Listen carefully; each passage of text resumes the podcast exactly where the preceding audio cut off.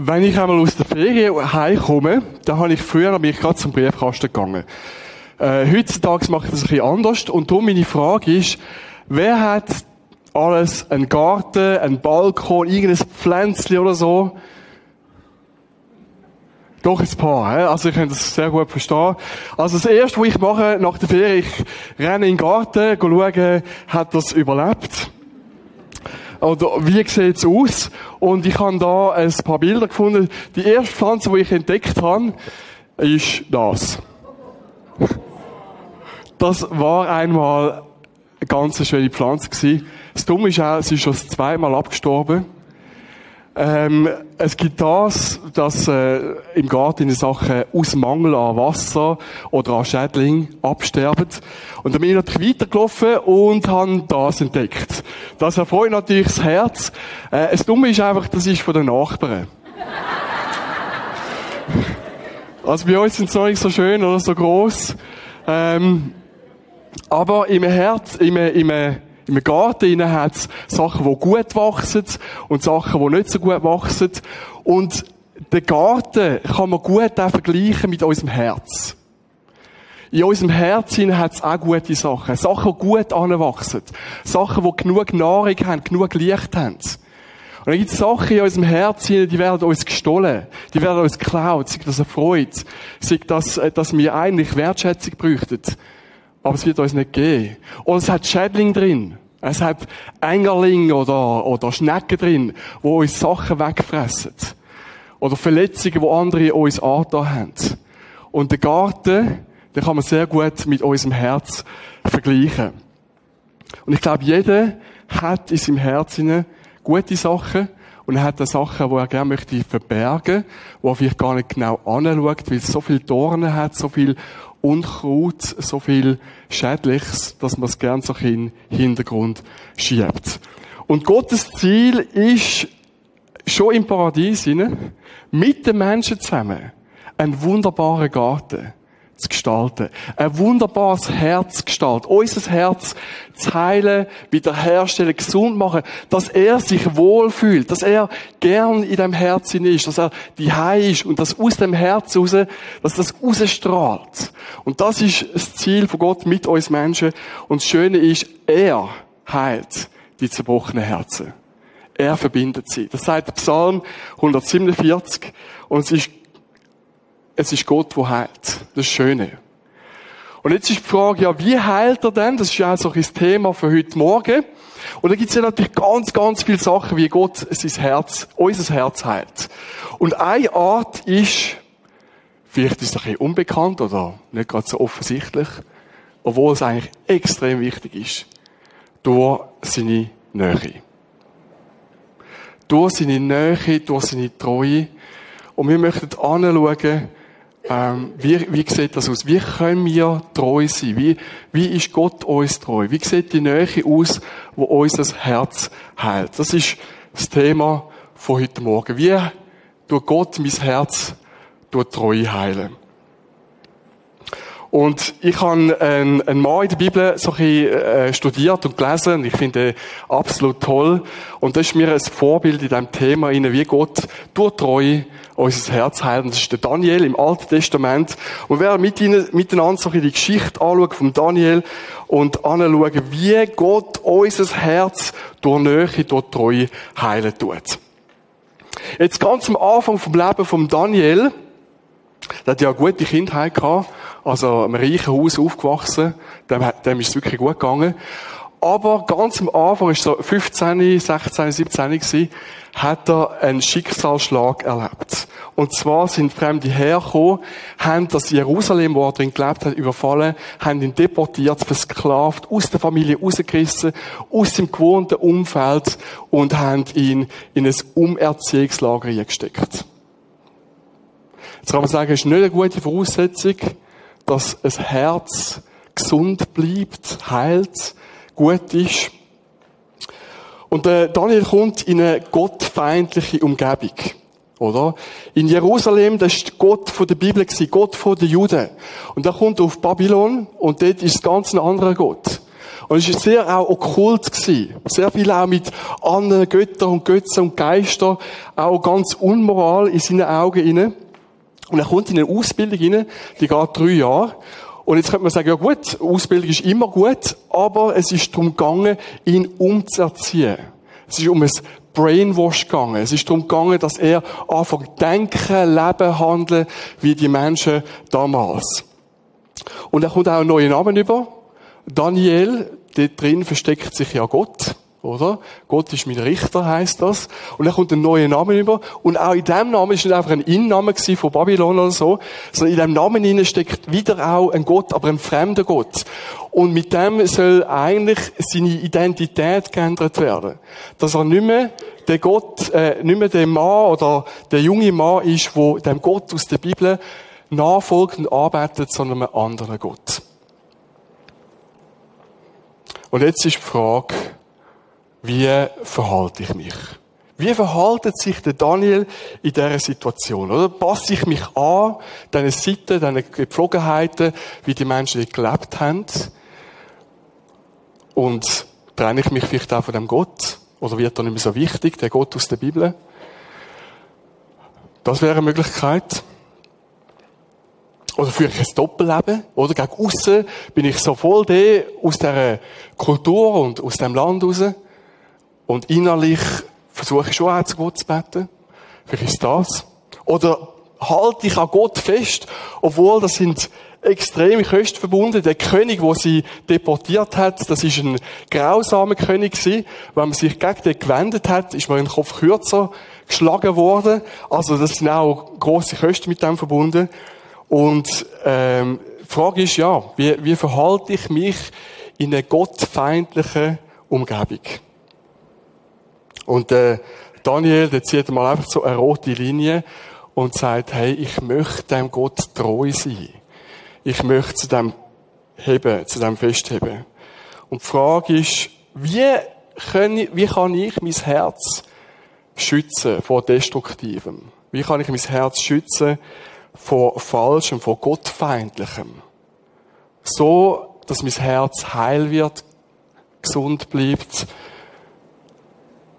Und jetzt ist die Frage, ja, Daniel, anpassen oder soll ich mich einfach absondern? Und der Daniel, das ist spannend, der hat weder noch gemacht. Weder noch, weder sich anpasst, noch hat er sich abgesondert. Und das lesen wir dann im Daniel 1,8. Da kommt so der erste Gewissenskonflikt. Ganz, ganz am Anfang wird er auf die Probe gestellt. Und Daniel 1,8, ich blende es euch ja gerade noch ein. Genau. Und dort steht, aber Daniel nahm sich in seinem Herz vor, sich nicht mit der Tafelkost des Königs und mit dem Wein, den er trank, unrein zu machen. Und er bat sich vom Obersten der Hofbeamten, dass er sich nicht unrein machen müsse. Das ist der erste Challenge oder? Er erbat sich nicht unrein machen zu müssen. Oder? Das ist darum gegangen, Fleisch zu essen, wo an fremde Götze oder Götter geopfert worden ist. Und er sagt, kein Fleisch, sondern Gemüse. Oder? Darum ist Daniel ist so der Veggie-Man. Äh, er, er entscheidet sich und sagt, ich will kein Fleisch, kein, kein Wein trinken.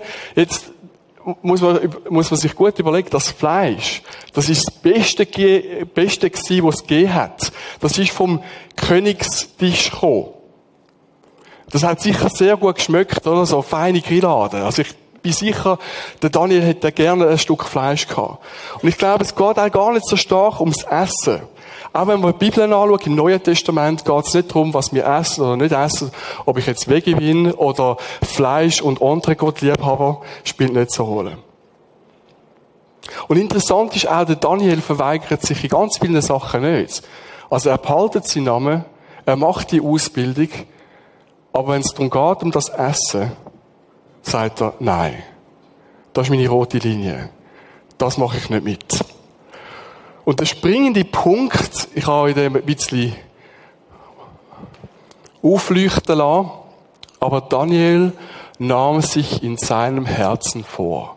Das ist, finde ich, so der springende Punkt, weil zu wem ich halte, wie wem ich treu bin, das ist eine Herzensentscheidung. Und er hat sich gesagt, für wer lebe ich? Und ich möchte euch die Frage auch stellen, für wer lebst du? Oder ist es fürs Geld, dass du, also klar brauchen wir Geld, aber ist es darum, zum möglichst viel Geld zu haben?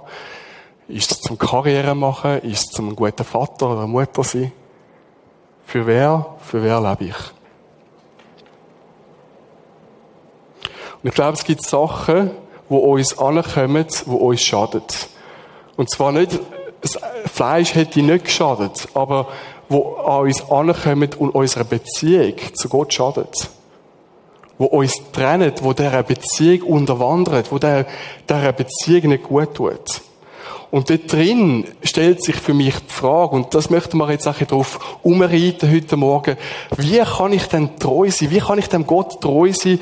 Vielleicht auch gerade in einer gottfeindlichen Umgebung. Wie kann ich Gott treu sein, damit mein Herz gesund wird, gesund bleibt? Und die Frage, in dem Ganzen inne ist auch, ja, wem gehöre ich denn? Oder? Ich gehöre nicht einer Sache. Du gehörst nicht einem Prisma. Du gehörst nicht irgendwelchen Regeln. Du gehörst auch nicht irgendwelchen Regeln aus der Bibel an. Du gehörst nicht einer Sache an. Auch nicht, was du sollst essen oder nicht essen.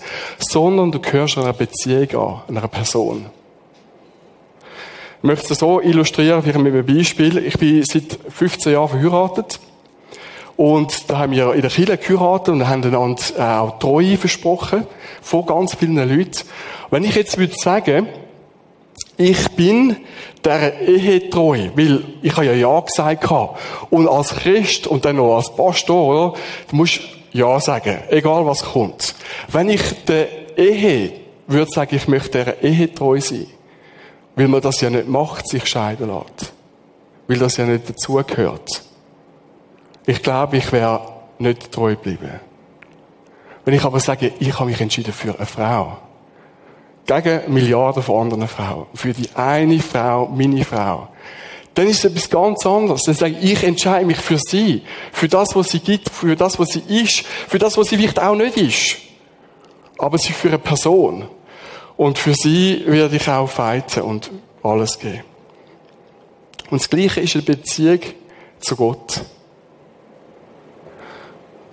Dort, wo du Ja gesagt hast zu Gott, sagt er Ja zu dir. Er sagt Ja zu dir. Du gehörst ihm. Du gehörst Jesus. Du gehörst einer Person. Du gehörst ihm. Und das ist der Grund, oder? Wie kann ich treu sein? Wie kann ich Gott treu sein? Weil du ihm gehörst. Du gehörst ihm, ihm allein. Und der Gott ist für mich. Jetzt könnte man sich fragen, ja, lohnt sich denn ein Preis zu zahlen, oder? Er hat mir Verzicht auf Fleisch. Er hätte können einen Kopf kürzer geschlagen werden. Der König ist ja sehr furchterregend gewesen. Und die Frage ist, lohnt sich's? Vielleicht wieder mit dem Bild von meiner Frau. Es kommt darauf an, wer wer ich geheiratet habe. Oder? Es kommt darauf an, wer ist dein Gott, ob es sich lohnt. Und wenn du sagst, hey, dem Gott, wo ich angehöre, für den lohnt sich das Zweite. Oder wenn jemand meiner Frau nachstellt oder sie so ein bisschen anschaut, oder? Dann gibt's, dann gibt's eins auf den Neckel. Nein, ich bin natürlich sehr lieb. Aber ich werde fighten. Ich werde fighten für meine Frau. Oder wenn Gott dir wichtig ist, wenn er dies Ein und Alles ist, wenn du sagst, ich habe mich für einen lebendigen Gott entschieden, dann wirst du für ihn fighten. Wenn andere Sachen versuchen, dich wegzuziehen von ihm. Es kommt, es geht um die Person. Und die Frage ist, wer ist dein Gott wirklich? Nicht, was andere sagen, sondern für dich. Und darum ich kann treu sein, weil ich ihm gehöre. Und mein Herz wird gesund, weil ich ihm gehöre, kann ich Gott wichtiger nehmen, als was andere über mich denken. Drum wird mein Herz gesund. Weil ich ihm gehöre. Und es wichtiger ist, was er über mich denkt. als was andere über mich denken.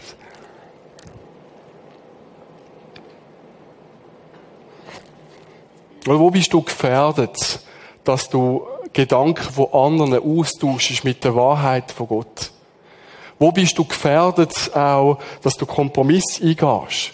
und sagst, ja, am Sonntag so, aber unter der Woche am Arbeitsplatz. Es machen sie alle. Es sind alle irgendwo ein bisschen, ähm, ja, irgendwo mit den Zahlen ein bisschen ähm, sehr grosszügig umgehen, oder? Oder sagen Sachen, die nicht stimmen. Und ich habe gemerkt, jetzt auch gerade in der Ferienzeit rein, für mein Herz, ich habe mich entscheiden, ich muss meinen Medienkonsum abschrauben. Jetzt, Medien sind nicht schlecht. Aber ich für mich kann mir sagen, es tut mir nicht gut. Es tut meinem Herz nicht gut. Ein zweiter Punkt ist, dass ich gesagt habe, in der Ferien einfach auch in dieser Nähe zu Gott rein, ich möchte ein Hörender sein. Ich möchte Gott mehr hören. Es ist ein Gott, der redet. Nicht, dass ich vorher nicht auf Gott gelesen habe. Aber wie ich gemerkt habe, für mein Herz, es tut gut, zu sagen, ich möchte Gott mehr hören. Ich möchte wichtiger nehmen, was er über mich denkt, als was ich über mich denke.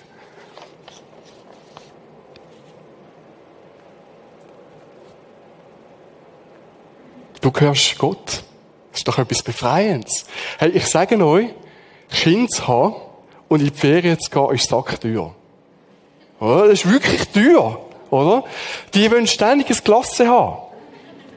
Jetzt äh, habe ich ihnen natürlich ganz viel Glasse gekauft. Nicht nur die billigen, sondern auch die guten, die feinen, so die grossen. Und bei Gott ist es auch so. Er ist für dich. Du gehörst ihm, du gehörst in das Familienteam inne. Er wird alles geben, nicht nur für deine Errettung. Dort hat er sein Leben gegeben. Sondern auch jetzt wird er alles geben für dich. Und darum kannst du auf ihn schauen, auf ihn hören und ihm treu sein. Wir haben es ja gehabt vom Daniel. Und, ähm, er geht ja zum Obersten, zum Hofbeamten, ähm, äh, Daniel 1,8, und sagt, hey, ähm, ich habe dir einen Vorschlag. Ich möchte mich nicht unrein machen mit dem Essen. Er geht zu dem Hofbeamten und macht ihm einen Vorschlag. Und das ist recht gewagt. Und auch der Hofbeamte sagt, hey, ich habe Angst. Ich habe Angst, wenn das rauskommt, wird der König nicht nur dich den Kopf kürzer machen, sondern auch mich. Äh, aber der Daniel ist ja nicht auf sich selber gestellt, das ist ja das Schöne. Und sie machen einen Versuch. Zehn Tage lang darf der Daniel und seine Freunde, seine drei Freunde, darf er einfach nur Wasser und Gemüse essen. Und nach dem zehn Tages Versuch, äh, der Daniel sagt auch, du darfst es dann auch abändern, wenn sich nichts geändert hat, oder? Dann steht im Daniel 1,15, sie sind wohlgenährter gewesen. Oder? Sie sind knackiger gewesen. Sie haben besser ausgesehen. Sie haben leuchtender ausgesehen, oder? Äh, in anderer Übersetzung heißt es fetter an Fleisch. Das ist ja paradox, oder? Sie essen kein Fleisch, aber sie haben, bei uns würde es vielleicht ein anders heißen, als fetter an Fleisch. Vielleicht eben knackig oder besser ausgesehend. Aber eine blühende Gesundheit. Gott ehrt am Daniel seine Hingabe. Und das ist so der zweite Punkt, wieso ich treu sein kann. Ich kann Gott treu sein, weil er immer treu ist. Er ehrt deine Hingabe. Das ist überhaupt, oder? Es ist Gott, der das überhaupt ermöglicht. Er geht zu dem Hofbeamten. Er ermöglicht ihm, dass er äh, gelingen hat, eine gute Gesinnung hat. Und er gibt dem Daniel Weisheit. Und meine lieben Leute, wir brauchen Weisheit in dieser Welt, wo zum Teil total anders funktioniert, wie Gott sich das vorgestellt hat. Und wir brauchen Weisheit, dass wir es nicht selber machen, sondern zu Gott gehen und sagen, hey, wie, wie soll ich jetzt das lösen? Und das macht der Daniel. Er kommt die Weisheit über für den Zehntagesvorschlag. Und Gott sagt Ja zu uns und darum kann ich Ja sagen zu ihm. Er wird uns nicht ins Messer laufen lassen. Er wird auf ihn ist immer Verlass. Und ich glaube, das ist ganz etwas wichtig. Dort, wo ich schwach werde und versage und untreu bin und eigentlich mir vorgenommen habe und sagen, gerade in der Ferien habe ich mir vorgenommen, irgendwie auch freundlicher mit der Kindzeit, geduldiger zu sein. Ich habe elend versagt. Ich habe wieder mal gemerkt, es war gut so viel um die Kinder herum zu sein, gemerkt habe, wie, wie wenig Geduld ich habe. Und das Schöne ist, das ist Verheißung, ich möchte, dass ihr die mitnehmt, dort, wo wir untreu sind, ist er treu. Auch wenn ich total versage. Oder in der Bibel steht es auch, 2 Timotheus 2,13, wenn wir untreu sind, er bleibt treu, denn er kann sich selbst nicht verleugnen. Heißt das, ich kann jetzt machen, was ich will? Ja und nein. Ich glaube, dort, wo ich, oder, Beziehung ist immer ein freier Wille. Ich kann auch aus dieser Beziehung komplett aussteigen und sagen, ich mache es selber. Komplett selber. Dort lagt uns Gott auch. Dort, wo ich sage, ich bin sein Kind, ich versuche es. Ich versage, manchmal bin ich näher, manchmal nicht. Dort ist er immer treu. Immer.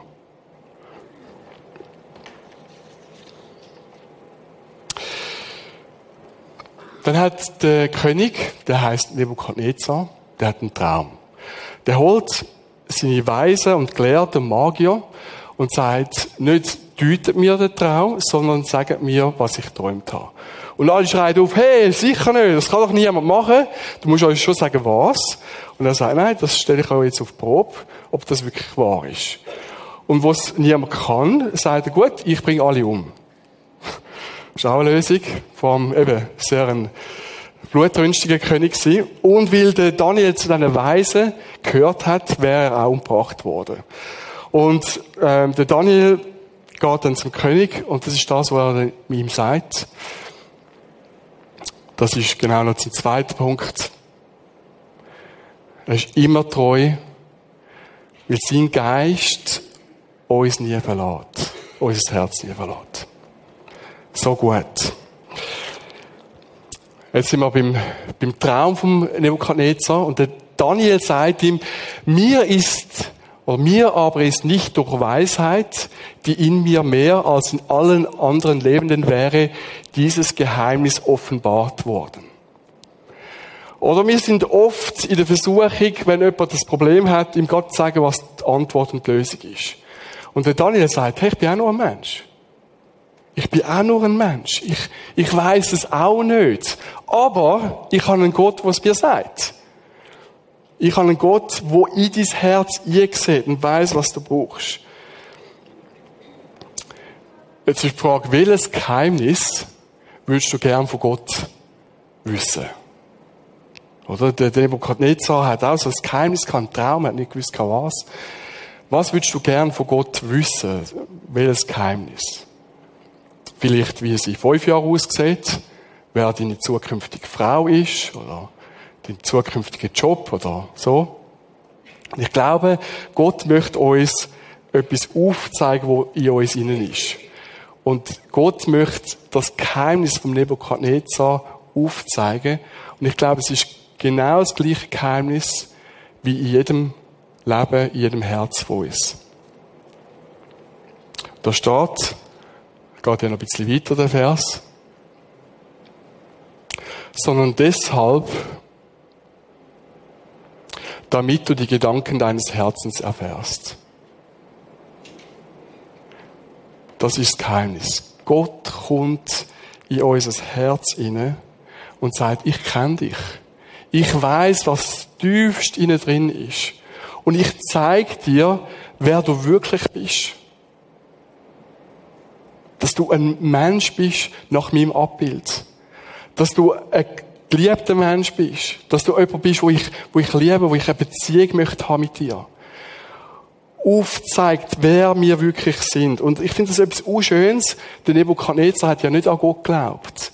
Aber Gott kommt und deckt auf, was im tiefsten, im Innersten von dem König ist. Und sagt mit dem, mit dem Aufdecken, ich interessiere mich für dich. Ich will alles geben für dich. Ich interessiere mich für dich. Und darum können wir treu sein. Ich kann Gott treu sein, weil ich ihm wichtig bin. Weil er tiefst in mein Herz kommt, weiß, was ich brauche, weiß, was drin ist, wer ich mal soll sein. Und das mir zeigen will, Licht ihr bringen will.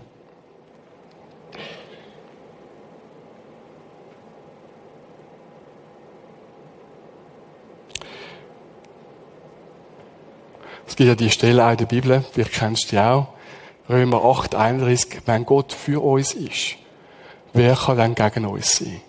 Wenn Gott in unser Herz kommt und uns aufdeckt, wer wir wirklich sind, wer er ist, und zeigt, dass du ihm wichtig bist, dass er abkommt auf die Erde, in deine Situation, in deine Arbeitssituation, in deine Familiensituation und sagt, hey, ich lasse alles zurück, alles, was gerade wichtig ist, du bist mir wichtig. Ich möchte dich, ich möchte zeigen, wer du bist. Und darum können wir uns auch für ihn entscheiden, weil wir so ihm wichtig sind.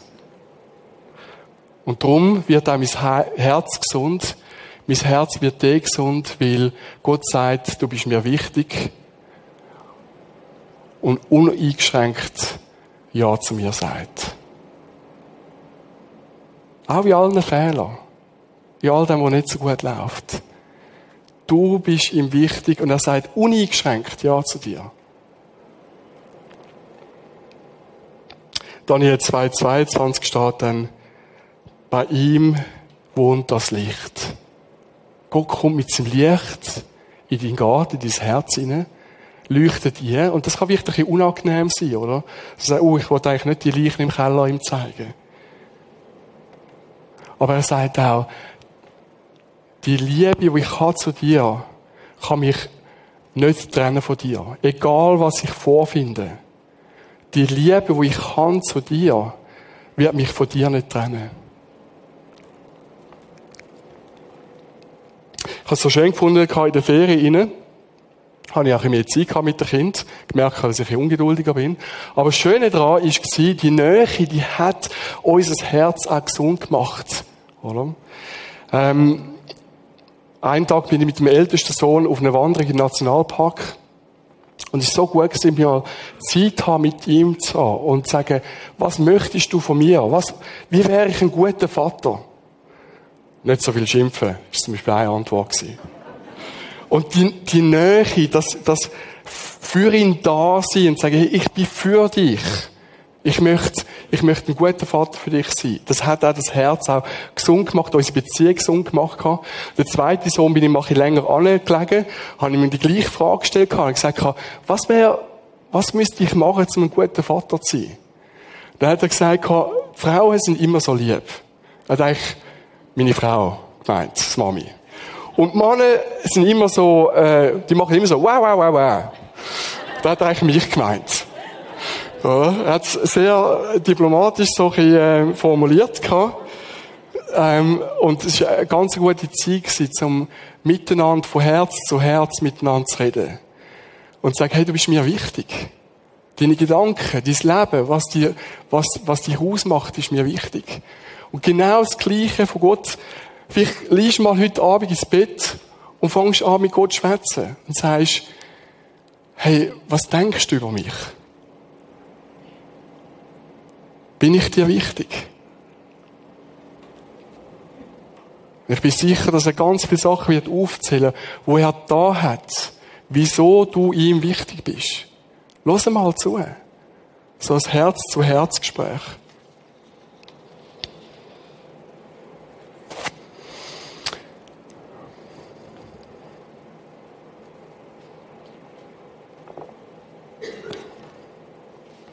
Bin sicher, der Daniel, wenn wir jetzt nochmal Daniel aus dem Alten Testament anschauen, der hat ganz andere Pläne gehabt. Oder der hat sicher Pläne gehabt, was er alles in Jerusalem macht. Dann wird er ja deportiert und versklavt. Und ich glaube, das ist ein ganz wichtiger Punkt. Ich kann mir vorstellen, in deinem Leben hat es auch so Punkte, wo du sagst, ich habe es mir anders vorgestellt. Oder ich bin rausgerissen worden aus einer Situation. Oder vielleicht ist jemand gestorben in deiner Familie. Und du sagst, das hat mich, das hat mein Herz verletzt. Ich bin rausgerissen worden. In eine Situation eingestellt worden, wo ich mir nicht ausgewählt habe. Ich habe eine andere Vorstellung von meinem Leben. Oder du sagst, der Punkt in meinem Leben, der versklavt mich. Der knechtet mich. Das ist so wie eine Peitsche, die Arbeit. Ich bin unfrei.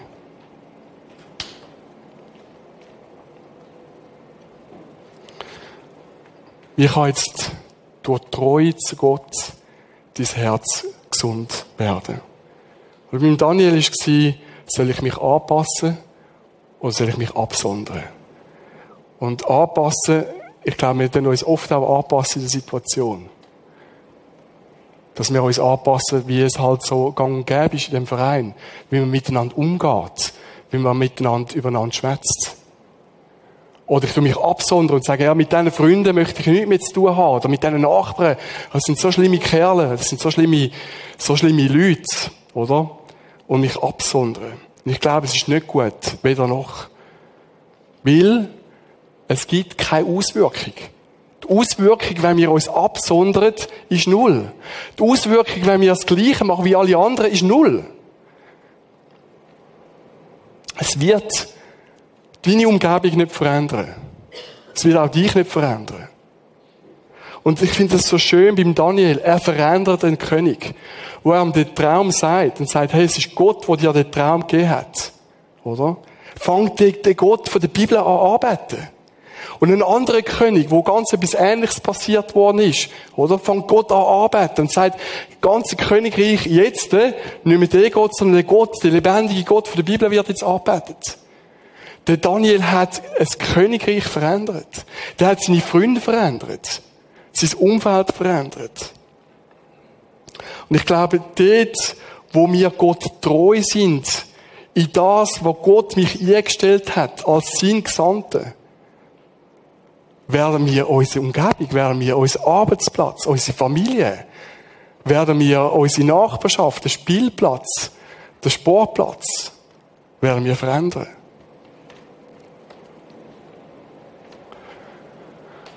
Immer noch die Frage, wie kann ich Gott treu sein? Ich kann Gott treu sein als Gesandte, in was Gott mich eingestellt hat. Du bist nicht einfach per Zufall dort, in dieser Nachbarschaft. Gott stellt dich in die Situation hinein, wo vielleicht total gegen Gott gerichtet ist und sagt, ich bin mit dir und ich stelle dich als der Gesandte in die Situation hinein.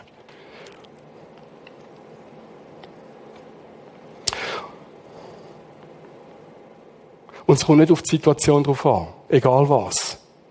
Ist total unabhängig, sondern es kommt darauf an, auf die Beziehung dass du sagst, für wer lebe ich? Wenn du sagst, ich lebe für Gott, dann kannst du sagen, ich bin dort eingestellt worden und ich diene dem lebendigen Gott. Egal, was die Situation ist. Egal, ob es total unmoralisch ist. Egal, ob mein Arbeitsplatz also ich könnte meinen Leuten in der Kirche nicht erzählen, was dort abläuft, oder? Ich würde rote Ohren bekommen. Weil du sagst, egal was ich tue, ich diene Gott. Und meine Frage ist, in was für eine Situation hat dich Gott eingestellt? An der Arbeit, in einer Familie, wo vielleicht auch nicht nach Gott fragt. Und ein Beispiel aus meinem Leben heraus, ich bin mit äh, der Kind oder mit einem Kind zum Kindergarten gelaufen. Und da kommt eine Nachbarin, auch mit, mit einem Kind, und wir sind so im Gespräch hin, und ich sage so, also so Smalltalk, wie geht's dir und so. Und sie sagt, ja, ich habe schaue Kopfweh. Und jetzt habe ich verschiedene Möglichkeiten. Ich kann entweder sagen, ah ja, ist dumm, hä? So viele Menschen haben Kopfweh, das geht sich vorbei. Oder? Oder ich kann ein schnelles Thema wechseln, aufs Wetter zu reden kommen und denke, ja, die klönen die ganze immer jetzt über irgendein Problem. Was soll das mit mir zu tun haben? Ich kann ja sie auch nicht gesund machen. Oder ich kann sagen, ich kann nichts. Aber ich habe einen lebendigen Gott, der sich für meine Nachbarn interessiert. Der sich ihr möchte zeigen. Und ich kann zu dem Gott gehen und sagen, was ist dran? Und ich habe das dann gemacht. Was soll ich machen? Ja, Bett für sie, oder? Und dann das braucht auch mal Mut. Ist nicht immer gleich einfach und ich, ja, manchmal mache ich es auch nicht. Und ich habe gesagt, darf ich für dich beten, gerade da auf dieser Straße. Und dann hat sie da ausgewichen und nicht wollen. Ja, spielt auch nicht so eine Rolle. Aber dass ich in die Situation, wo Gott mich einstellt, sage, ich bin geschickt worden von Gott, ich bin sein Gesandter, ich gehöre in die Situation hinein und ich mache es nicht selber, sondern Gott ist bei mir. Er schenkt mir Mut und Weisheit, dass ich mich nicht anpasse, nicht absondere, sondern in dieser Situation hinein. In dieser Situation hinein ihn durch mein Herz leuchten lassen. Und das ist auch der Punkt, wo mich gesund macht, treu sein als Gesandter von Gott. Unabhängig von der Situation für Gott zu leben. Das wird zuerst mich gesund machen und durch mein Leben, durch mein Herz durchleuchten.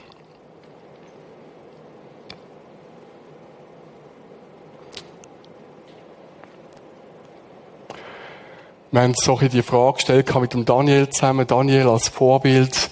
Wie können wir Gott treu sein, dass er unser Herz gesund macht und heil macht? Und das sind einmal die vier Punkte. Ich kann treu sein, weil ich ihm gehöre.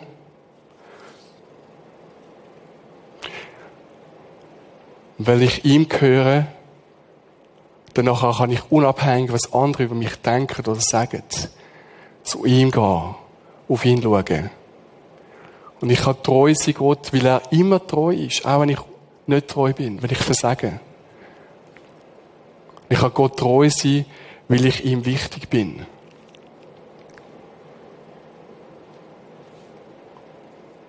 Weil er sagt, du bist alles, ich gebe alles für dich aus. Und ich kann Gott treu sein, weil er mich als sein Gesandter in die Situation einstellt.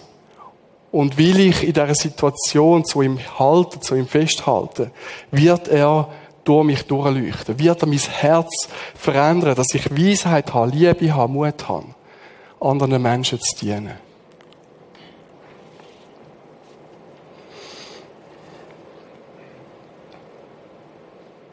So etwas Befreiendes so etwas Befreiendes, dass es der Heilige Geist ist in unserem Herz hinein, wo unser Herz heilen tut und uns Kraft gibt, ihm treu zu sein.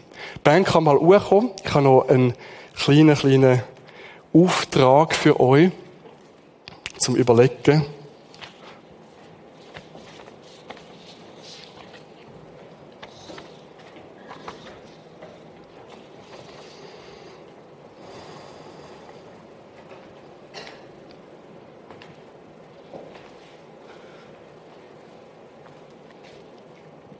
Die erste Frage, wir können auch mal die Augen zumachen oder so, einfach mal so im Gespräch auch mit Gott sein. Die erste Frage ist, in welche Situation hat mich Gott eingestellt, wo vielleicht auch gerade nicht so ganz einfach ist?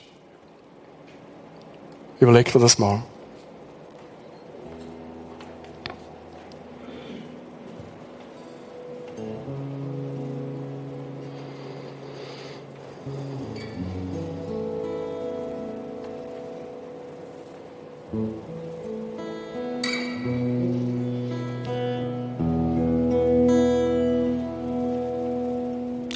Und die zweite Frage ist, überlegt euch nochmal die Situation. Wie kann ich in dieser Situation Gott treu sein? Morgen am Arbeitsplatz, im Verein, in der Familie. Wie kann ich Ja sagen, Nähe suchen, treu sein in dieser Situation?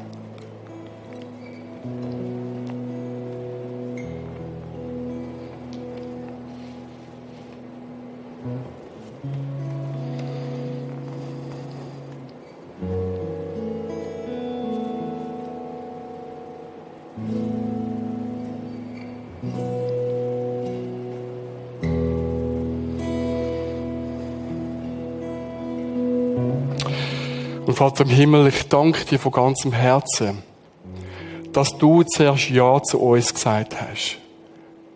Und dass du sagst, du gehörst mir. Und darum kannst du wichtiger nehmen, als was ich denke und sage. Und das wird dein Herz heilen. Und du sagst, du bist immer treu. Auch wenn wir untreu sind. Und das wird unser Herz heilen, weil egal was passiert, wir können immer zu dem Heiligen Geist gehen wo in uns wohnt, wo uns nie, nie wird verlassen. Und dann können wir dir treu sein, weil ich dir wichtig bin. Weil du sagst, ich lasse alles liegen und fallen wegen dir. Du bist mir viel, viel wichtiger als alles. Und mein Herz wird gesund, weil ich weiß, er ist für mich. Er gibt mir alles, was ich brauche. Weisheit, Kraft, Liebe. Und danke, dass ich dir treu sein will, du mich in die Situation eingestellt hast. Du schickst mich an den Ort. Lass mich nicht allein. Gib mir alles, was ich brauche. So mich nicht absondern, anpassen, sondern Reich Gottes durchscheinen zu lassen durch mein Herz. Heiliger Geist, hilf uns, mutig zu sein. Heiliger Geist, hilf uns, nach Weisheit zu fragen. Heiliger Geist, hilf uns, auf dich zu schauen, deine Liebe abzuholen und weiterzugeben. Jesus, wir brauchen es. Wir können es nicht allein, um die Welt zu verändern, um unser Herz zu verändern. Amen.